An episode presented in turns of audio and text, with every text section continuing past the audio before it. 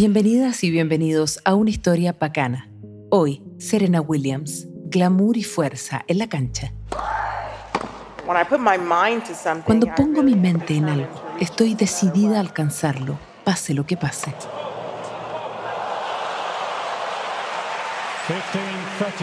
Es posible asegurar que no hay ni ha habido otra como ella en el tenis. Serena Williams es una de las pocas personas que ha conseguido todos los títulos del Grand Slam en un mismo año. Ha sido descrita como la mejor atleta femenina de la historia, no solo por su cantidad de trofeos, incluida cuatro medallas olímpicas, sino porque ha revolucionado el deporte con su personalidad y su actitud. Con un cuerpo atlético y curvilíneo, redefinió el concepto de sensualidad bajo sus propios términos. Desde el 2007 ha acumulado títulos y récords, y quizá uno que nunca ha sido igualado. El 2017 ganó el Abierto de Australia estando en sus primeras semanas de embarazo. Serena, la menor de cinco hermanas, nació en una familia de origen humilde. Su padre comenzó a entrenarla a ella y a su hermana Venus, según lo aprendido en videos y libros de tenis. Dos horas diarias de entrenamiento cuando tenía solo tres años la convirtieron en la jugadora que es hoy.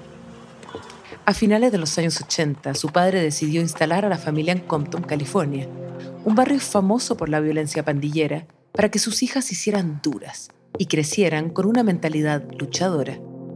Fue en ese ambiente que las hermanas Serena y Venus se esforzaron aún más por entrenar, aunque a veces no tuviesen ni una red para pelotear. El buen desempeño de las hermanas Williams en el ranking adolescente hizo que la familia se cambiara de casa a principios de los 90 esta vez el destino fue Miami. En 1991, cuando ya había ganado unas cuantas competencias, su padre decidió dejarlas en manos de un entrenador profesional, quien acabó de empujar a las hermanas Williams al estrellato. Serena entró al circuito profesional un año después que su hermana Venus. En 1999, Serena consigue su primer título del Grand Slam al ganar el Open de Estados Unidos. Fue un momento histórico para ella y su familia, Además, era la primera vez que una jugadora afroamericana ganaba un Grand Slam. Um, Siento que ganar es muy adictivo para mí. Una vez que lo experiencias, siempre quieres volver a sentirlo.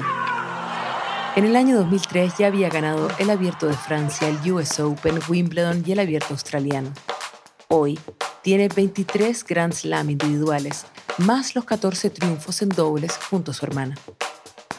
Por supuesto que a veces sus logros son minimizados. Durante su carrera, Serena ha sufrido bucheos, comentarios racistas en partidos y todo tipo de críticas sobre su desempeño y apariencia.